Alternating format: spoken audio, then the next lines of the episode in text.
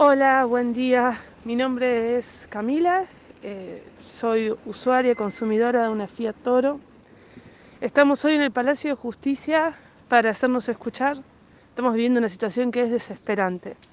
Nosotros eh, somos familia, somos personas que trabajamos y compramos estos vehículos que ya muchos saben la situación en la que estamos viviendo, que son vehículos peligrosos para su conducción. Son vehículos que tienen una falla en el sistema de regeneración, el DPF, y hace que, falle el motor, que no funcione como debería funcionar, un desgaste prematuro del mismo. es terrible la situación de la Fiat Toro, se aceleran solas, pierden potencia en un sobrepaso.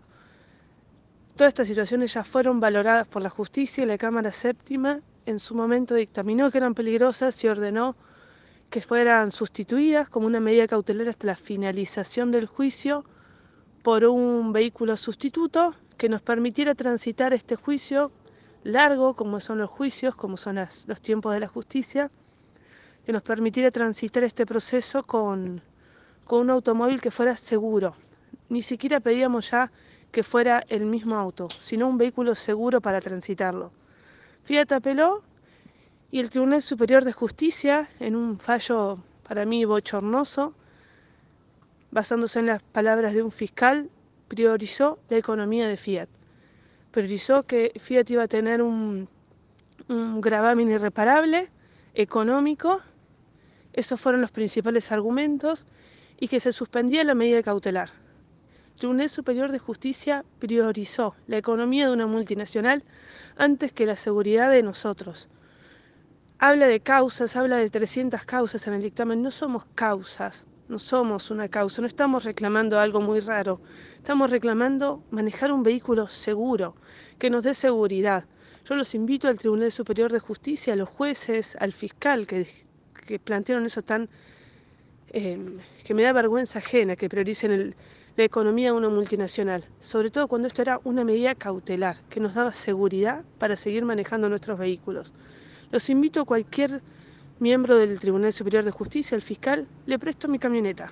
Que se sienta seguro que la maneje a mí o cualquiera de las 300 camionetas en juicio, que se sienta seguro de seguir esperando los tiempos de la justicia y de todos los plazos que extiende Fiat con su poder económico a manejar este vehículo, a esperar una sentencia final del caso manejando un vehículo así, que es peligroso porque ya lo dijo la justicia, no es que es un invento de nosotros, es un vehículo peligroso. Y, no, y aunque no lo haya dicho la, justicia, no nos hace falta, porque nosotros lo manejamos y sabemos lo que es manejar este vehículo.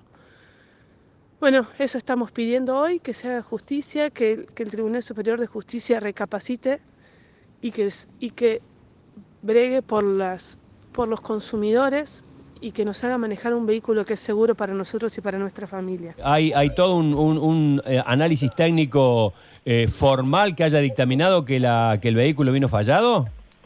Claro, tenemos pericias hechas, pericias de parte y también tenemos informes técnicos particulares, digamos, eh, que han determinado que son peligrosas. Incluso las camionetas que se han incendiado han sido peritadas y el origen del fuego siempre fue el problema del DPF. No entiendo, francamente no entiendo. ¿Vos leíste el dictamen? ¿Cuál, ¿Qué argumenta, además de que va a damnificar a Fiat? Leí el fallo que tiene 53 páginas y la verdad que lo preferí leer para no, para no leer un resumen del fallo porque no podía creer los argumentos. Y en 53 páginas que tiene la sentencia, solamente en casi todas las carillas habla del perjuicio económico que le causaría a Fiat y el desprestigio de la marca tener que cambiar esas camionetas y el impacto que ah, sería... Eh, en los medios de comunicación, en, todo lo que es la prensa, ah, olvidándose y hablando como causas de las 120 que ya teníamos la medida cautelar casi lista, como en mi caso. No somos causas, eso es lo más grave, no somos causas, somos familias que manejamos estos vehículos peligrosos. A nosotros ni nos nombró. Que la peligrosidad, bueno, había que esperar el final de la sentencia cuando se están incendiando. En lo que va del año ya van cinco incendiadas. Si, es como decís, yo no lo leí al, fallo, si es como decís, parece eh, la, agencia de prensa de, Fiat más que un tribunal. Es terrible, es terrible. El tribunal se, basó en un dictamen de un fiscal interino que bueno, que priorizó así exactamente, en vez de defenderla a los consumidores, priorizó totalmente la economía de una multinacional. Hasta en un momento dice algo así, no quiero ser inexacta, pero como que Fiat se podría ir del país o dejar de producir en Argentina por tener que cambiar 300 camionetas que están demostradas que son peritadas, que son peligrosas. Es, es, un bochorno, la verdad que es bochornoso lo que ha presentado el Tribunal Superior de Justicia. Ahora a las once y media tenemos turno, estamos esperando que nos reciban para presentarle un, un petitorio y pedirle eh, en primera persona que revea lo que acaba de hacer porque es gravísimo. Acaba de haber accidentes en las rutas y ellos van a ser los únicos responsables. Qué vergüenza, qué vergüenza. Si así no fuera Fiat, una multinacional, si fuera una concesionaria, una fábrica de bar, qué vergüenza, qué vergüenza. Bueno, muchísimas gracias. Nosotros estamos tratando de visualizar este, este, realmente este despropósito y seguir acompañándolos en este reclamo. Muchísimas gracias.